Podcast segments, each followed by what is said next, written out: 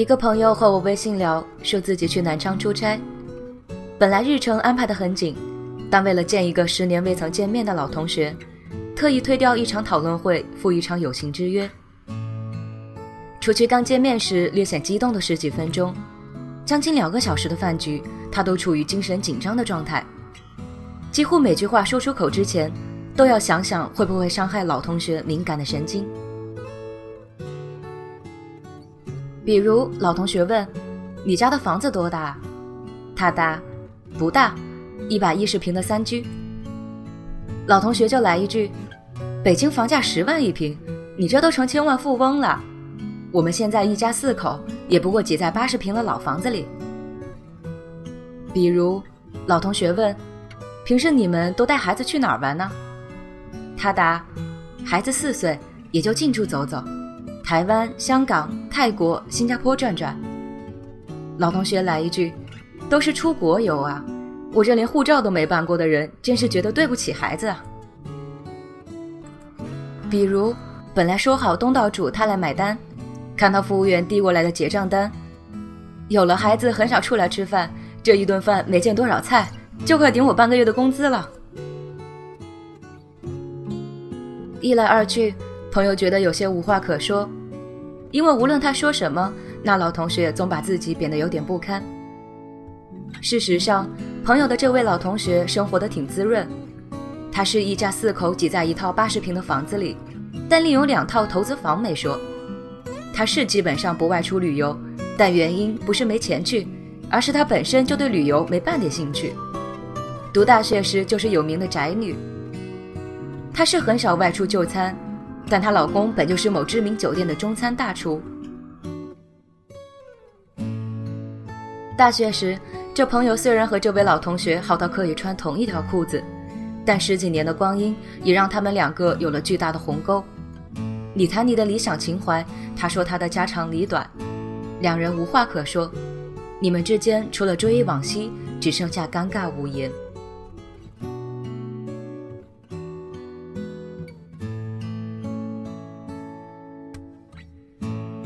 很长一段时间，我也曾为莫名其妙消失的友情流泪不已。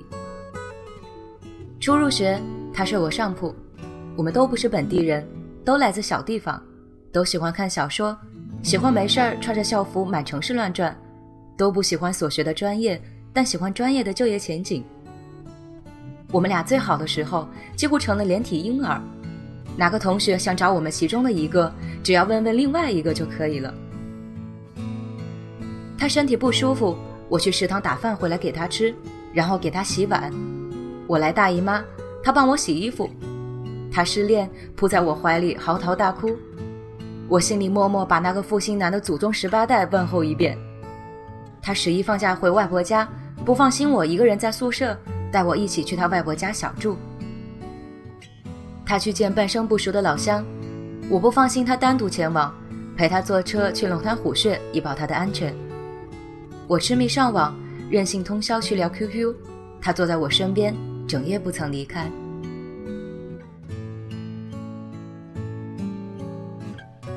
直到如今，敲下这段文字，我们之间的曾经还会让我湿了眼眶。只是，我以为可以一生一世的友情，却在某一天冷若冰霜。没有争吵，没有过节，处在同一屋檐下，却形同陌路。有几次，我想同他说点什么，回应永远是“嗯，哦，好，行”。这段友情成为大学最后一学期以及毕业后两三年压在我心口的巨石。曾经有多美好，失去时生活就会有多灰暗；曾经有多在乎，失去时就有多难过。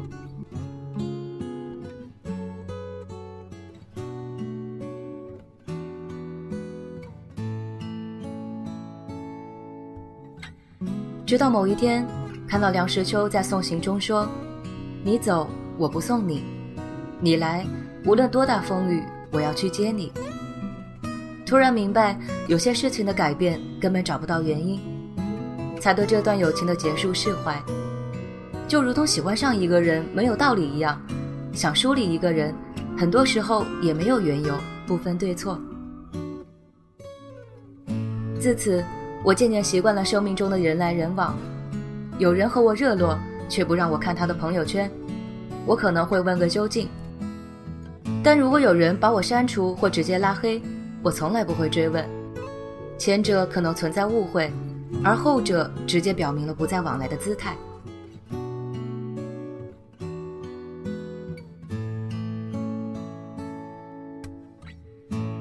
刚和北京的高中同学勾搭上时，在微信群里相谈甚欢。头一次大聚会前，同学们的工作以及工作地点，配偶的工作以及工作地点，有没有玩以及玩的年龄都了解了个点儿掉。一个女生看我们聊得很嗨，直接来一句：“你们把话都聊完了，见面聊什么呢？”这话让我深思。人格成熟的好友一起聊天。早就远离滔滔不绝倒苦水的节奏，共同的兴趣、追求以及彼此带来的成长感，才能让友情走得更远。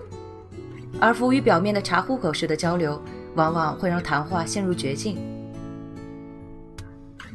如果一场见面不是相谈甚欢，而是绞尽脑汁，基本上就没有下次了。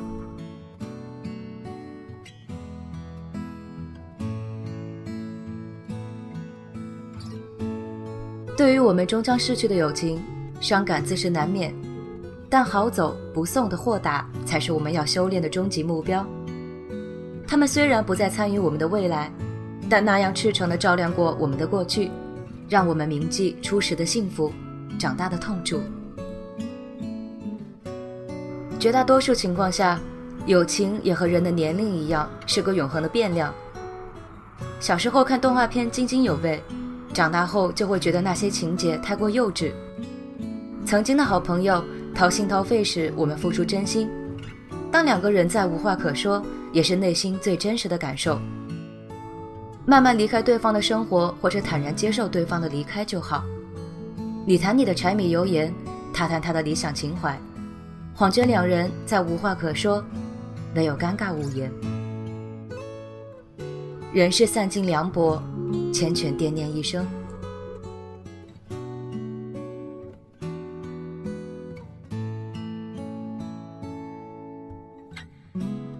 就像宫崎骏说的那样，人生就是一列开往坟墓的列车，路途上会有很多站，很难有人可以自始至终陪着走完。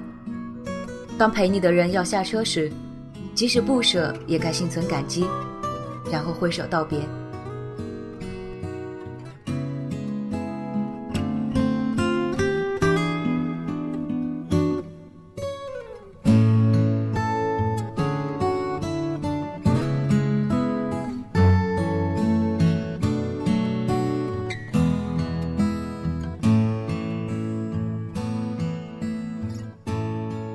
感谢大家收听本期节目，也欢迎大家订阅我的微信公众号“海鸟飞鱼”，一起来分享心情，分享故事。我们下期再见。